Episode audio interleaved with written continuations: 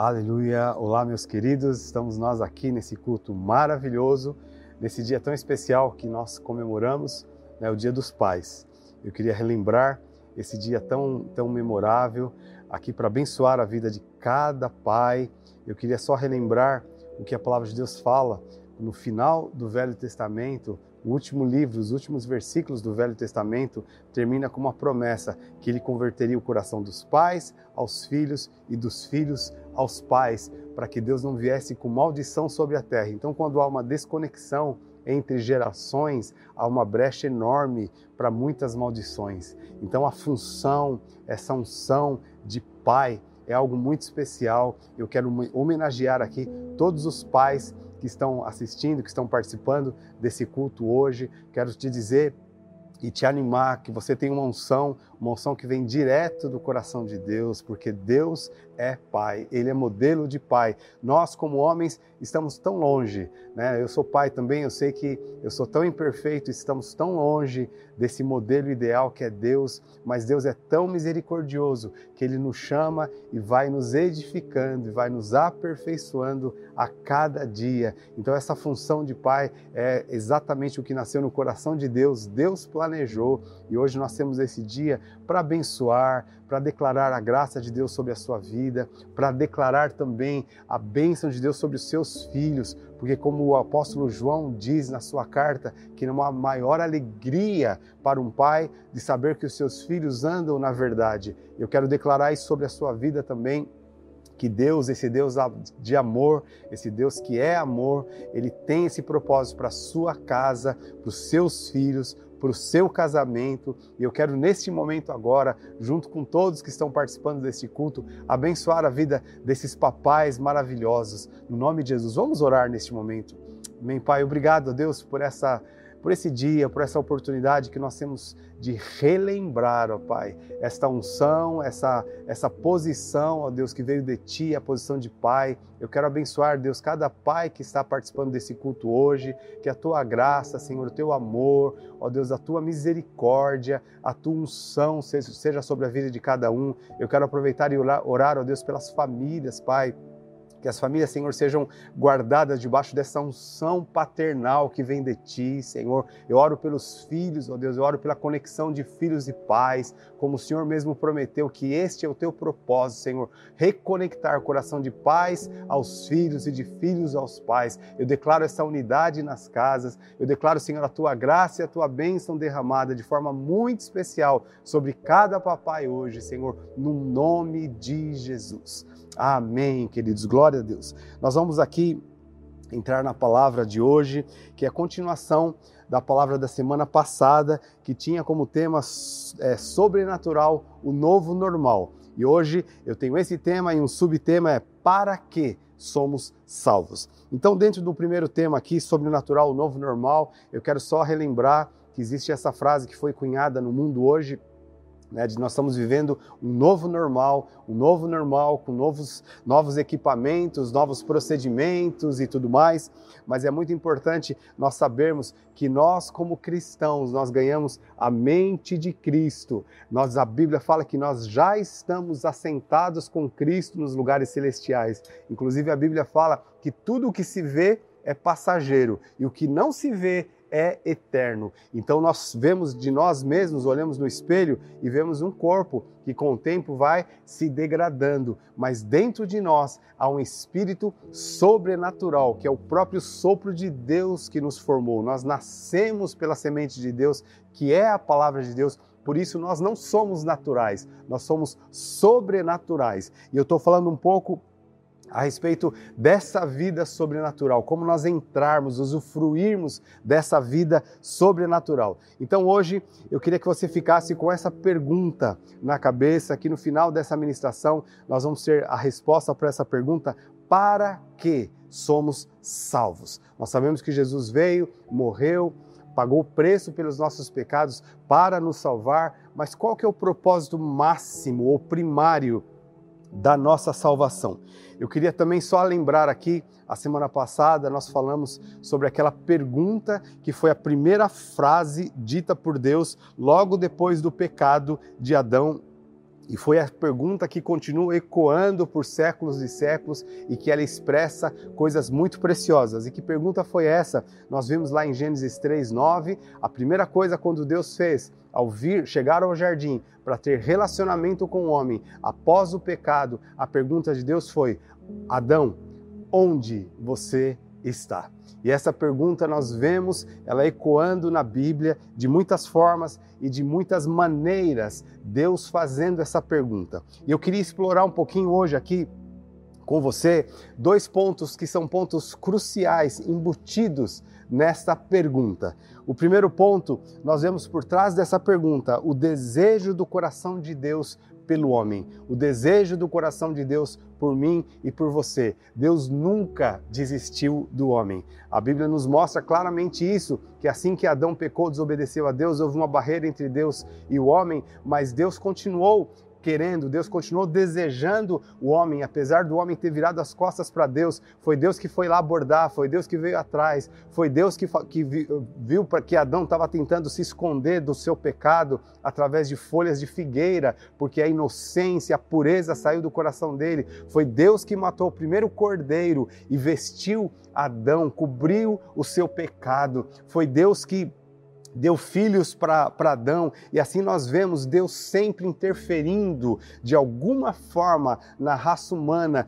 Foi Deus que chamou Abraão para fora, foi Deus que planejou ter uma nação de Israel, foi Deus que planejou ter uma linhagem que chegasse até Jesus, e por fim, foi Deus que mandou o seu próprio filho para morrer no nosso lugar.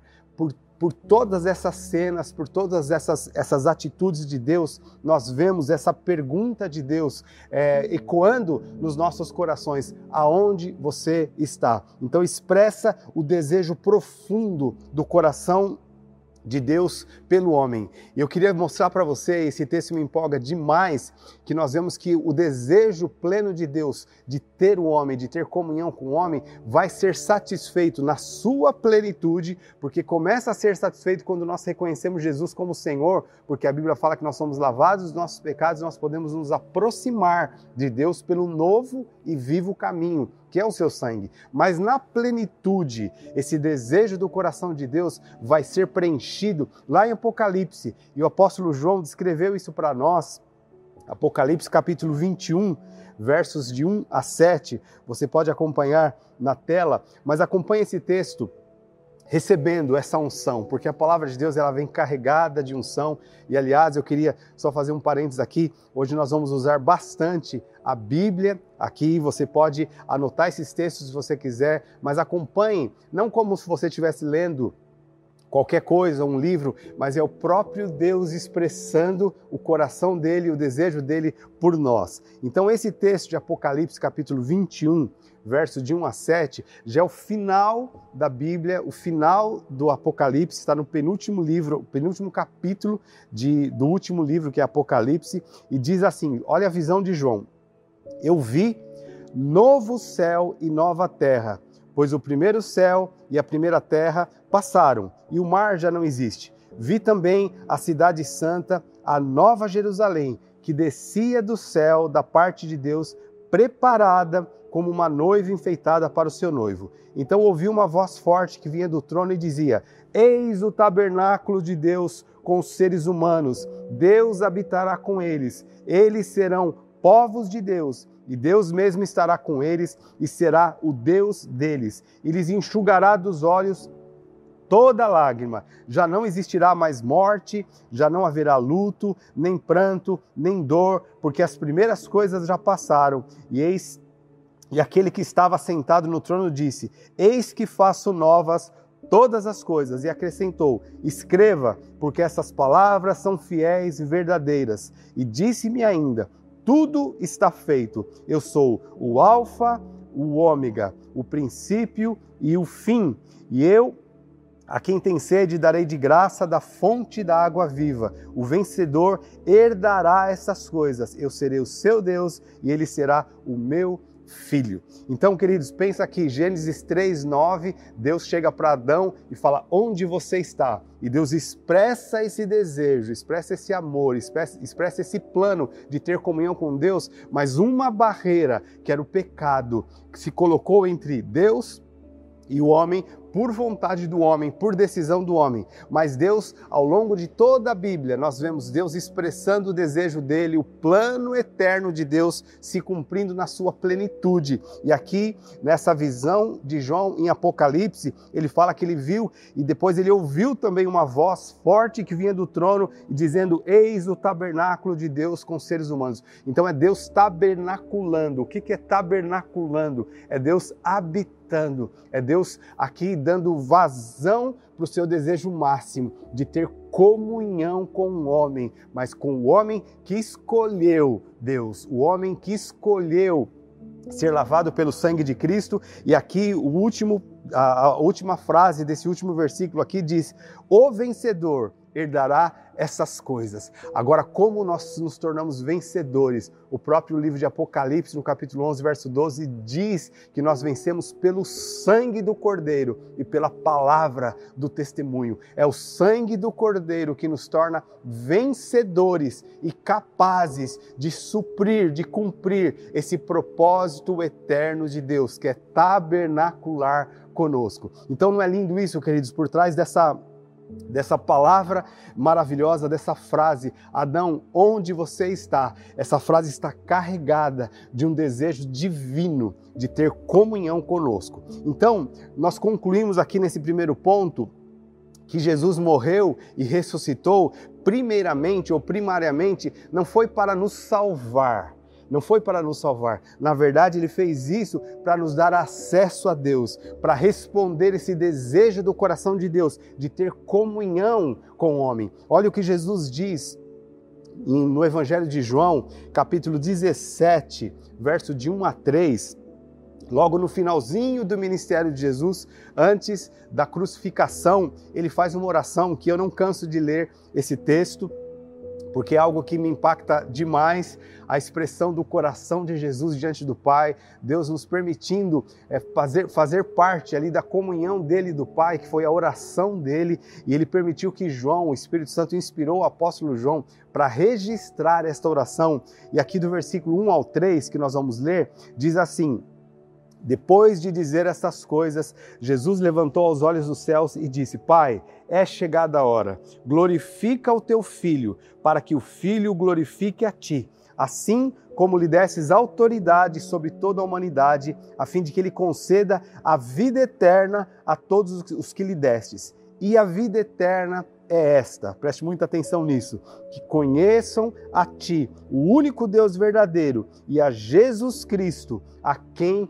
enviastes. Então, o que é vida eterna, queridos? Vida eterna é conhecer a Deus. Esse conhecer não é só ser apresentado para Deus, mas é ter intimidade, é suprir. Então Jesus veio para suprir essa vontade do Pai, esse desejo do Pai de nos ter, de ter relacionamento conosco, de ter intimidade conosco. Aí o versículo 24 do mesmo capítulo, João 17, 24 diz: Pai, a minha vontade é que onde eu estou, também estejam comigo os que me destes, para que vejam a minha glória, que me conferistes, porque me amastes antes da fundação do mundo. Então Jesus ele carregava este amor de Deus, mas é o amor de Deus que foi derramado através da vida de Cristo nos homens. E Jesus aqui ele fala: "A minha vontade é que aqueles que tu me desses estejam comigo, porque a vontade de Jesus também era a vontade do Pai. O Pai expressou, Jesus expressou isso, eu só faço aquilo que eu vejo meu Pai fazer. Então, se Jesus tinha essa vontade de estar conosco, é porque ele viu isso no coração do Pai. Ele absorveu isso do coração do Pai. Então, queridos, dentro de, dessa pergunta, onde você está? Eu quero resumir esse primeiro ponto aqui. Tem essa expressão máxima do coração de Deus, de desejo por nós. Deus deseja relacionamento conosco. Este é o propósito da redenção. Respondendo à pergunta do começo, para que nós somos salvos? Nós somos salvos para comunhão íntima com Deus. Agora, o segundo ponto também está embutida embutido nessa pergunta de Deus, onde você está, uma afirmação de que aí não é o seu lugar. Se nós não estamos na presença de Deus, se nós não estamos em comunhão plena com Deus, eu tenho uma, uma notícia para te dizer: nós estamos no lugar errado. Você pode estar dentro de uma igreja, você pode ter uma vida religiosa, você pode ter uma vida cheia de ritos religiosos, mas se nós não, não estivermos em plena comunhão com Deus, eu digo para você, nós estamos no lugar errado. Ah, nós vamos ter aquele senso de que nós não pertencemos. Sabe aquela sensação de que você está no lugar, mas você não é daquele lugar? É o que acontece hoje no mundo. As pessoas são como o homem no geral, pode ser rico, pode ser pobre, pode ser intelectual ou não, pode ter uma bagagem acadêmica imensa ou não. Ninguém acha o seu lugar. O homem é como peregrino na terra, andando de um lado para o outro, sem se encontrar. Aquela sensação de insatisfação e às vezes se apega a coisas passageiras, porque tudo que nós vemos, queridos, tudo que os nossos olhos podem ver é passageiro. Então, quem não tem plena comunhão com Deus, não tem essa sensação de pertencer, não tem essa sensação de, de, de ser completo. É como uma pessoa é, vagueando né, no mundo. Agora eu quero mostrar para vocês aqui uma outra, uma outra cena muito linda. Quando Deus chamou Abraão né? O propósito de Deus era exatamente ter comunhão com todo homem, com toda a raça humana. Por isso que Deus fez muitas promessas a Abraão. Falou: Abraão, os seus descendentes serão como as estrelas dos céus, como a areia do mar. Deus já, já estava nos enxergando em Abraão. Então Deus chamou Abraão e Deus fez uma promessa de uma nação que viria dele. E na, na história nós vamos ver então que um dos descendentes de Abraão, que foi José, foi para o Egito. Depois os pais de José, os irmãos de José também foram para o Egito. E lá essa nação de Israel cresceu, essa nação de Israel nasceu, cresceu e se tornou 400 anos escravos do Egito, porque o Egito ali a figura de Satanás, a figura do mundo, do projeto de Satanás de usurpar daquilo que é de Deus. Eles possuíram e escravizaram o povo de Israel. Aí Deus se manifestou, nós conhecemos a história através de Moisés, para libertar o povo de Israel do Egito. E é impressionante nós pensarmos que Deus fez um mega, mas um mega espetáculo para libertar o povo de Israel. A gente pode até se perguntar, precisava de tudo isso? Por que, que Deus fez todo esse mega espetáculo? Nós temos lá as dez pragas que Deus enviou. Antes disso, Deus foi lá e Moisés fez quase que um, uma, um, um espetáculo diante de Faraó, quando ele chegou lá e falou: O Deus que eu sirvo mandou uma ordem para você, deixe o meu povo ir. E Faraó falou: Mas quem é esse Deus? Como assim você vem aqui com essa ousadia na minha presença para tentar libertar esse povo? Que prova você dá que esse Deus existe? Aí foi lá, Moisés jogou a sua, o seu cajado, a sua vara no chão, essa vara se transformou em cobra. Ali começou o espetáculo. Mas vieram lá os egípcios imitando, né, os magos do, egípcio, do, do Egito, imitando a obra de, de, de, Moisés e também é, a, a, vara dele se transformou em cobra, mas a Bíblia fala que a vara de Moisés, ou a cobra de Moisés, engoliu a vara dos egípcios. E ali começou um espetáculo. Depois foi, ele tirou a água do, do, do rio, essa água se transformou em sangue. E ali Deus começou a fazer uma obra maravilhosa e começou o espetáculo. Foram dez pragas que sacudiram o Egito, assim chacoalharam o Egito na época. E a pergunta que eu faço, por que, que Deus fez todo esse espetáculo? Deus não podia simplesmente dar um sopro e já destruir o Egito e livrar o seu povo de lá, mas na verdade o povo de Israel ainda não conhecia Deus. Então era quase como se Deus, se, como se Deus estava se apresentando ao povo de Israel para eles entenderem quem era o Deus que os desejava, quem era o Deus que veio atrás deles, quem era o Deus que tinha planos para eles, para aquela nação escrava, aquele povo que era escravo, que não era um, que era nada diante das nações. Deus veio para se apresentar quem ele era e o propósito dele para aquele povo. Aí lá em Êxodo, capítulo 19, verso de 1 a 6, Deus mostra aqui para o povo de Israel a razão de todo aquele espetáculo. Olha comigo aqui, por favor. Êxodo 19, de 1 a 6, diz assim: No terceiro mês depois da saída dos filhos de Israel da terra do Egito, no primeiro dia desse mês, eles chegaram ao deserto de Sinai, tendo partido de Refidim, vieram ao deserto de Sinai, no qual acamparam. Ali Israel acampou em frente ao monte. Moisés subiu para encontrar-se com Deus, e do monte o Senhor chamou e disse: Olha o que o Senhor disse. Assim você falará à casa de Jacó e anunciará aos filhos de Israel. Aí, entre aspas, vocês viram o que eu fiz no Egito e como levei vocês sobre as asas de águia e os trouxe para perto de mim? Olha uma pausa aqui. O que Deus está dizendo. Vocês viram o que eu fiz? Eu fiz tudo aquilo por causa de vocês. Eu fiz tudo aquilo para me apresentar para vocês. Mas qual foi o propósito final? trazê-los para perto de mim. Deus diz aqui sobre as asas da águia, eu, da águia, eu os trouxe para perto de mim. Agora, pois, se ouvirem atentamente a minha voz e guardarem a minha aliança, vocês serão minha propriedade particular dentre todos os povos, porque toda a terra é minha, e vocês serão para mim um reino de sacerdotes e uma nação santa. São essas as palavras que você falará aos filhos de Israel. Olha o coração de Deus sendo expresso aqui. Eu tenho um propósito para vocês, é trazê-los para perto de mim, para fazer de vocês um reino sacerdotal e uma nação santa. Os israelitas não entenderam isso. Eles não entenderam isso. Isso aqui está em, em Êxodo 19, alguns capítulos para frente nós vamos ver que eles já estavam se prostrando diante de um bezerro de ouro que eles fizeram com ouro, que era Deus. Ageu fala: Meu é o ouro, minha é a prata, assim diz o Senhor. Eles pegaram aquilo que era de Deus, construíram um bezerro de ouro e sabe o que eles fizeram? Eles se prostraram diante desse bezerro de ouro e dizendo o seguinte: Esse é o Deus que nos tirou do Egito. Então, queridos, aqui mostra aqui o homem criando uma religião o bezerro de ouro é figura de uma religião, é figura de ritos, é figura de, de, de, normas humanas, mas Deus não criou a religião. O que Deus quer conosco é relacionamento.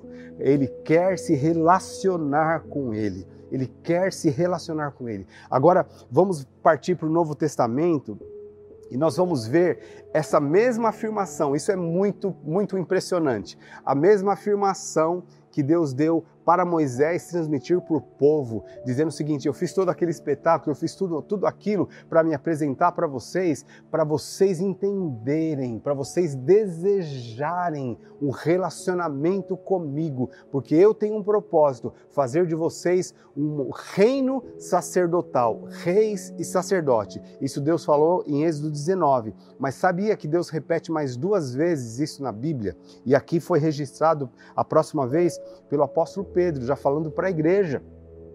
Para a igreja, falando para nós. 1 Pedro, capítulo 2, verso 9, Pedro diz assim: Vocês, porém, são geração eleita, sacerdócio real, nação santa, povo de propriedade exclusiva de Deus, a fim de proclamar as virtudes daquele que o chamou das trevas para a sua maravilhosa luz. Aqui, queridos, Pedro está relembrando o texto de Êxodo, mas em, forma quase que de comemoração, dizendo: vocês são geração eleita, sacerdócio real, povo particular de Deus, adquirido por Deus através do sangue de Jesus. Aqui nós vemos mais uma vez esse coração de Deus desejando esse relacionamento. Irmãos, nós não nascemos para sermos religiosos. Nós não nascemos para curtir cumprir um rito religioso domingo após domingo. Nós não nascemos para ser salvos, nós fomos salvos para nos relacionarmos com Deus, para termos comunhão íntima com Deus. Este é o propósito. Se nós não tivermos isso, se nós não entrarmos nessa intimidade, nessa comunhão com Deus, nós nunca teremos o senso de pertencer e nós não seremos os vencedores que Apocalipse diz. Esse é o propósito de Deus para nós. Deus está alertando. Eu sinto que nós chegamos num tempo agora, irmãos, onde Deus chacoalhou o mundo para mostrar para nós, assim como ele fez no Egito, ele chacoalhou o Egito para mostrar para os israelitas: não se apoie nesse mundo, não cobice as coisas deste mundo, não cobice a carne, não cobice o ouro, não cobice nada disso, porque tudo isso é passageiro. Eu sou de vocês e vocês são meus. Mas o povo preferiu construir um bezerro de ouro, que foi uma religião que foi criada ali foi criada ali exatamente para suprir a falta de Deus na vida do homem. E eu digo para vocês, queridos, com toda com todo o meu coração, eu sinto isso que o Espírito Santo está chamando a igreja para um outro nível. Deus está nos chamando para esse nível de relacionamento, porque nós vamos refletir a glória do Deus a quem nós servimos, do Deus que nós cremos. Nós não vamos ganhar o mundo com um discurso religioso, mas nós vamos ganhar o mundo expressando a glória de Deus. Jesus disse isso na sua oração em João 17. Ele falou: Pai, que eles sejam um em nós, assim como eu sou um contigo, para que o mundo creia. Então é a nossa unidade uns aos outros e com Deus é que vai expressar a glória de Deus ao mundo. Agora, partindo para o final, a terceira vez que a Bíblia fala sobre esse chamado, e nós somos chamados para sermos uma nação sacerdotal, um reino sacerdotal, está em Apocalipse capítulo 1, versos 5 e 6. Olha que coisa incrível, quando Jesus ele se apresenta para João, ali como Cristo ressurreto, o Cristo glorificado, não mais o Cristo na cruz, porque ele morreu na cruz como ovelha, mas ele ressuscitou e agora ele é Rei dos Reis, Senhor dos Senhores. Por isso que nós devemos temer a este Deus. Mas em Apocalipse 1, 5 e 6, Jesus começa a se apresentar para João. Ele diz o seguinte: da parte de Jesus Cristo, a fiel testemunha, o primogênito dos mortos, o soberano dos reis da terra, aquele que nos ama e pelo seu sangue nos libertou dos nossos pecados e nos constituiu reino, sacerdotes para o seu Deus e Pai. A Ele a glória e o domínio para todos sempre. No meio dessa apresentação, Jesus mostra: eu fui aquele que morri, mas eu ressuscitei e agora Jesus é o soberano dos reis da terra e ele fala: Eu morri e com meu sangue eu libertei os pecadores, eu libertei o homem dos seus pecados, mas para quê? Para constituir um reino e sacerdote para o seu Deus. Jesus veio para cumprir este propósito de Deus, ter uma nação sacerdotal, reis e sacerdotes. Mais para frente, no outro dia, eu quero falar um pouco mais sobre a função sacerdotal, a qual nós ganhamos de Cristo. Nós recebemos esse encargo de sermos sacerdotes. Mas aqui Jesus, Jesus fala muito claro: eu fiz isso para o meu Deus, era o presente que o Pai queria, essa nação sacerdotal, esse povo que vai andar em comunhão plena com Ele. Não são pessoas que vão simplesmente é, ficar de olho naquilo que Deus pode dar, mas nós vamos desejar aquilo que Deus é, aquilo que Deus é. Esse é o desejo mais profundo do nosso coração. Então nós vemos a repetição mais uma vez dessa declaração, porque Deus queria deixar muito claro que o propósito de Deus não era arrumar um cantinho para a gente no céu para nos livrar do inferno. Não é esse o propósito de Deus, não é simplesmente nos, nos livrar do inferno. Nós vivemos um período, queridos, onde ah, nós temos muitas pregações sobre a hipergraça, as pessoas ficam discutindo, perde ou não perde salvação? Nós somos salvos, quem está salvo é salvo para sempre. Eu já ouvi essa discussão, eu, ah, eu nasci num lar evangélico, eu já vi essa discussão muitas vezes, mas na minha opinião, quem está defendendo hipergraça, e o que é hipergraça? É aquilo seguinte, ó, nós já fomos salvos, a graça de Deus já nos cobriu, então eu posso continuar pecando, porque se eu pecar não tem problema, Deus vai me livrar, Deus vai me salvar, Deus vai me perdoar. Então existe um tipo de evangelho que está embutido, é, esse, esse tipo de declaração. Mas na minha opinião, na minha opinião, quem está discutindo hipergraça, ou quem está discutindo, ah, será que é salvo, salvo para sempre, a salvação perde ou não perde? Quem está discutindo isso não entendeu o coração de Deus, o propósito de Deus não é nos salvar salvar. O propósito de Deus é nos ter, é ter comunhão conosco, é ter intimidade conosco. E se nós entendemos isso, nós vamos automaticamente rejeitar aquilo que nos afasta de Deus. E o que que afasta-nos de Deus? O pecado. O pecado, Deus nos ama? Sim, mas Deus não tem comunhão com o pecado. Por isso que a Bíblia fala: sem santidade ninguém verá o Senhor. É o que Pedro diz. Então, nós não precisamos ficar discutindo essas questões se nós entendermos o que é o Evangelho. O Evangelho é um chamado, é Deus abriu o caminho para que nós nos achegássemos a Ele e tivesse comunhão com Ele. Agora, Amar a Deus, ter comunhão com Deus, significa também automaticamente rejeitar aquilo que Deus rejeita. Então, naquela cruz, Deus rejeitou a Jesus, mas por quê? Porque ali Jesus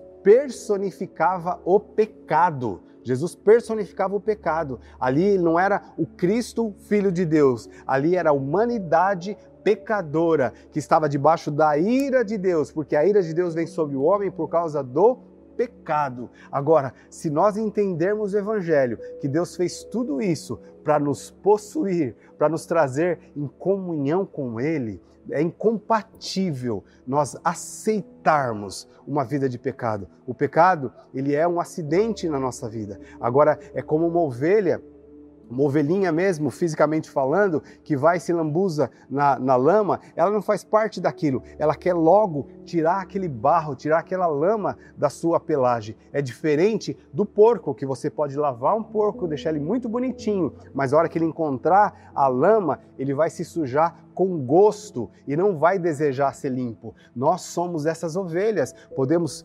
eventualmente nos sujar com o pecado, mas a questão, queridos, é exatamente o que Davi fez. Davi, quando ele pecou, quando ele teve consciência do pecado, está lá no Salmo 51, ele clamou diante de Deus: Senhor, não me tires da tua presença, não aparte de mim o teu espírito, não me lances fora da tua presença, porque Davi entendeu o coração de Deus e o coração de Deus passou a ser também o coração dele, a ponto de Deus falar: Achei Davi, o homem segundo o meu coração. E qual, em qual aspecto Davi tinha o coração de Deus? Porque ele era perfeito? Uh -uh. Ele não era perfeito, mas o aspecto é, ele entendeu o coração de Deus por ele. E ele passou, ele, ele modelou o seu coração, entregou o seu coração completamente para Deus e ele passou a ter desejo de Deus, assim como Deus tinha desejo dele. Então, respondendo à pergunta lá do começo, Deus perguntando: onde você está? Nós vamos responder essa pergunta para Deus: Deus, onde você está? Não aparte de mim a tua presença, não me lances fora da tua presença. Se nós entendermos isso, queridos, nós vamos ficar discutindo se a gente pode pecar ou não pode pecar. O que nós não queremos é Deus. Nós queremos é a presença de Deus maravilhosa sobre as nossas vidas. E para encerrar aqui, eu separei três salmos que expressam esse desejo ardente do coração de homem, do homem por Deus. De um lado, Deus nos desejando, de outro lado, nós desejando a Deus. Eu queria até te aconselhar, o livro de Salmos é um livro muito especial porque nós vemos em muitos salmos esse grito do coração humano por Deus. E eu queria te convidar agora, já caminhando para o final, se você puder, onde você está agora na sua casa, nesse culto online maravilhoso que nós estamos, eu queria te convidar para você ficar em pé no seu lugar, na sua casa. Se você está debaixo das cobertas, põe a coberta do lado, fique em pé. E eu queria que você declarasse comigo esses três salmos. Nós vamos fazer das declarações quem são os autores desse salmo. Dois deles são os filhos de Corá e um deles é Davi. Foi Davi que escreveu.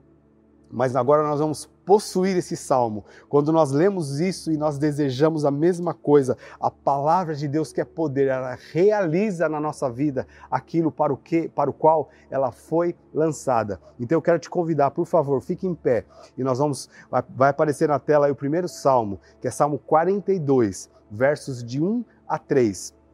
Eu gostaria que você repetisse esse salmo. Ah, vamos ler juntos, na verdade. Eu vou ler junto no mesmo tempo que você. Vamos ler juntos esse salmo, com uma, a nossa oração e o nosso grito por Deus. E diz assim, a partir do versículo 1: Assim como a corça suspira pelas correntes das águas, assim por ti, ó Deus, suspira a minha alma. A minha alma tem sede de Deus, do Deus vivo. Quando irei e me apresentarei diante da face de Deus? As minhas lágrimas têm sido meu alimento dia e noite, enquanto me dizem continuamente: E o seu Deus, onde está? Olha que declaração poderosa aqui. O que, que o salmista está dizendo aqui, os filhos de Corá estão dizendo. É, ele estava percebendo, está faltando algo de Deus. Aqui tem algo muito precioso, queridos. Uma pessoa que conhece o coração de Deus, ela nunca vai se acostumar distante de Deus. Diferentemente de Adão, Adão ele se, se acostumou fora da presença de Deus, ele foi gerando pessoas e filhos fora da presença de Deus, e os homens vivem hoje acostumados a viver fora da presença de Deus. Mas aqui o salmista está dizendo, ele estava passando por, por uma crise e as pessoas chegavam para ele e falavam: Onde está o seu Deus? E ele chorava diante de Deus: Deus, eu quero a sua presença, eu quero a sua presença. O segundo salmo, agora é um salmo de Davi, Salmo 63, versos de 1 a 8 Diz assim: Ó oh Deus, tu és o meu Deus, eu te busco ansiosamente. A minha alma tem sede de ti, meu coração te almeja como a terra árida exausta e sem água. Assim quero ver-te no, no, santuário, para contemplar a tua força e a tua glória, porque a tua graça é melhor do que a vida. Os meus lábios te louvam, assim te bendirei enquanto eu viver. Em teu nome levanto as minhas mãos. Como de saborosa comida, assim se farta a minha alma, e com júbilo nos lábios, a minha boca te louva. No meu leito, quando de ti me recordo, em ti medito durante as vigílias da noite, porque tu tens sido meu auxílio, a sombra das tuas asas, eu canto de alegria, a minha alma apega-se em ti, a tua mão direita me ampara.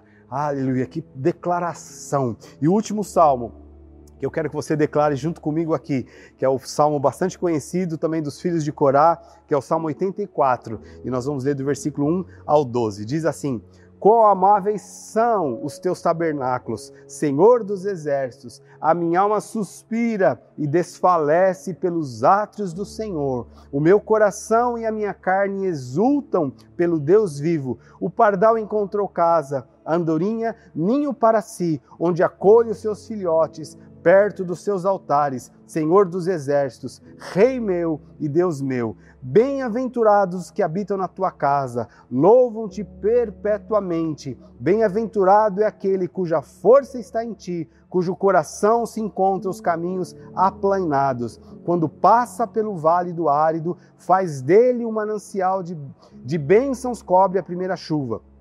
Vão indo de força em força, cada um deles aparece diante de Deus em Sião. Senhor, Deus dos exércitos, escuta a minha oração, ouve-me, ó Deus de Jacó. Olha, ó Deus, escudo nosso, e contempla o rosto do teu ungido, pois um dia nos teus átrios vale mais do que mil. Prefiro estar à porta da casa do meu Deus a permanecer nas tendas da perversidade, porque o Senhor Deus é sol e escudo, o Senhor dá graça e glória, não recusa nenhum bem aos que andam retamente, o Senhor dos exércitos.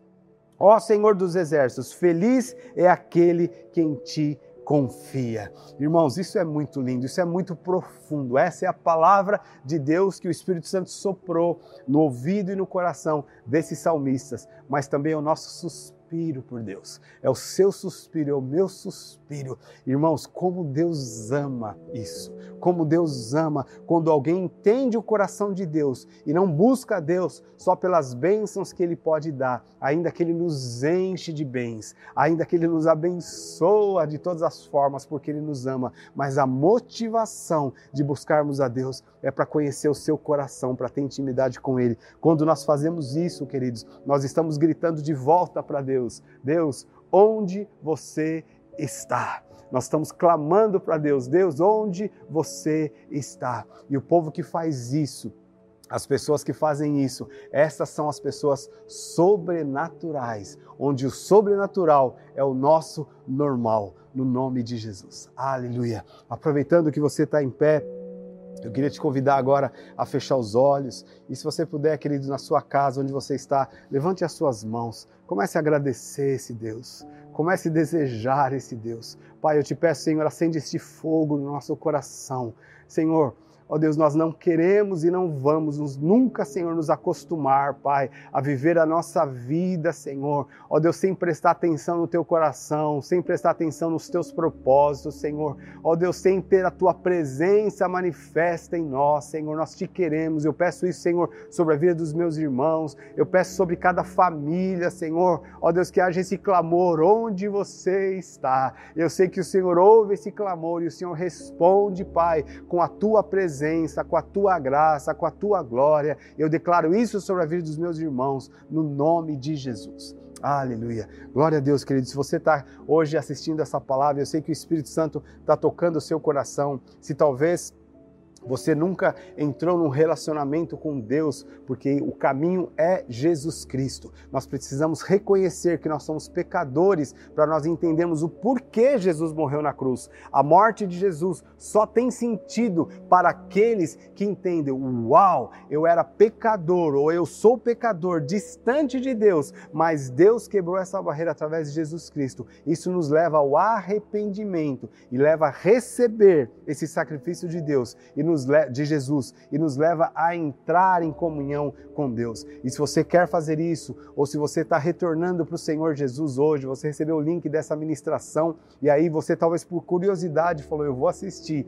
Deus está te chamando para esse relacionamento com Ele. Qual que é o caminho? Arrependimento e confessar Jesus como Senhor da sua vida. Eu quero te ajudar a fazer essa declaração. Você quer fazer isso? Fecha os teus olhos e repita após mim. Fala assim: Senhor Jesus Obrigado porque o Senhor foi a solução para o meu pecado.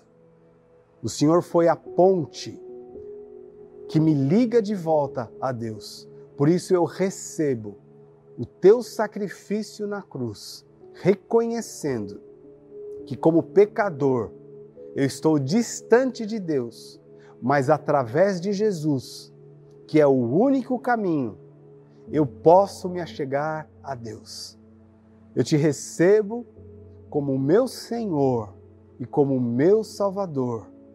E eu te peço, me receba como teu filho nesta hora, no nome de Jesus. Aleluia. Parabéns se você fez essa oração, nós estamos muito felizes com você. Eu te convido para você mandar o seu nome através desse WhatsApp que está aí, porque nós queremos te pastorear, porque essa não é, esse não é só um culto online, é a nossa igreja online, onde muitas pessoas e muitos lugares podem participar, podem estar conectados conosco e nós queremos te conectar nessa igreja, nos nossos lives, que são as nossas reuniões pequenas. Nós queremos te conectar com outras pessoas que também estão amando a Deus e crescendo em intimidade com Deus e vai ser maravilhoso. Então manda para a gente o seu nome, dizendo lá se você é, recebeu Jesus, você fala, eu entreguei minha vida para Jesus, ou eu retornei para Jesus, ou mesmo se você precisa de alguma oração, você pode mandar por esse WhatsApp e nós queremos te pastorear no nome de Jesus. Amém, queridos? Vamos encerrar aqui então o nosso culto. Muito bom estar com você. Muitos talvez desejaram estar no culto presencial e não conseguiram eh, fazer a sua inscrição, mas amanhã, na segunda-feira, nós estamos lançando novamente às 6 horas da tarde o nosso link para você se inscrever e participar do nosso culto presencial, se você desejar, mas se você quiser continuar assistindo o culto online, é praticamente a mesma coisa, é a mesma palavra que nós estamos ministrando, porque nós não queremos, é, nós queremos derrubar, na verdade, as barreiras para que nós possamos estar juntos no nome de Jesus. Então vamos Vamos orar, encerrando e agradecendo a Deus por esse culto. Pai, obrigado a Deus por esse dia tão especial, por essa palavra que o Teu Espírito tem liberado sobre as nossas vidas. Eu declaro a graça do nosso Senhor Jesus Cristo, o amor do Pai, a unção, a consolação, a comunhão do Espírito Santo sobre as nossas vidas, hoje e sempre, no nome de Jesus. Amém. Deus abençoe. Estamos juntos.